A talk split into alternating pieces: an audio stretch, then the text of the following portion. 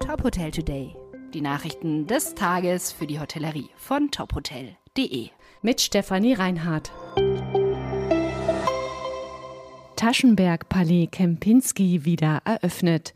Das Fünf-Sterne-Hotel in der Altstadt von Dresden hat seine Türen wieder geöffnet. Das Traditionshotel ist im vergangenen Jahr umfangreich renoviert worden. Unter dem Motto Geschichte neu erzählen wurden die Räume des Gebäudes aus dem 18. Jahrhundert neu gestaltet. Wie Hoteldirektor Martin Schwass bei der Eröffnungsfeier sagte, soll die Lobby mit zwei Loungebereichen zum neuen Wohnzimmer der Dresdner werden.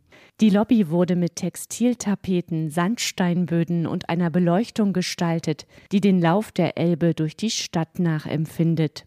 Neu gestaltet wurde auch das Café Amalie, wo die Gäste jetzt den Patissiers bei ihrer Arbeit zuschauen können.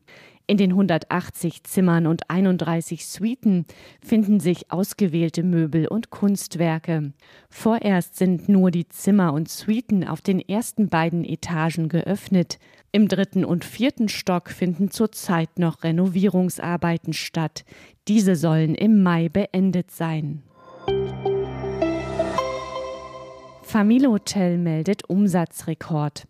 Die Hotelkooperation hat im vergangenen Jahr erstmals einen Nettoumsatz von mehr als 338 Millionen Euro verbucht.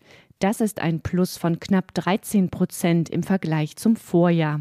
Die Auslastung war laut der Hotelkooperation konstant gut und lag bei 69 Prozent.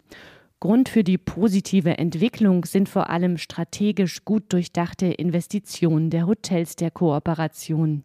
So haben diese zum Beispiel neue Angebote für die Kinderbetreuung geschaffen.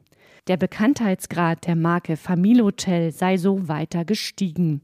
Die Kooperation hatte außerdem im Jahr 2022 ihren Markenauftritt erneuert.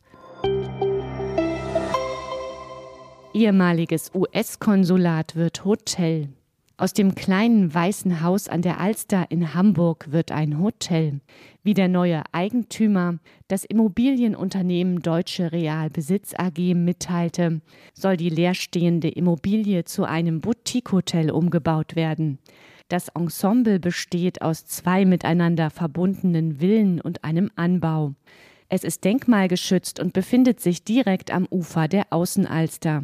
Mehr als 70 Jahre lang befand sich in dem Gebäude das US-Konsulat, das 2022 in die Hafen City umgezogen ist. Der bisherige Eigentümer der Immobilie, die Regierung der USA, hat es nun verkauft. Zur deutschen Realbesitz-Unternehmensgruppe gehören unter anderem die Living Hotels. Weitere Nachrichten rund um die Hotelbranche finden Sie immer auf tophotel.de.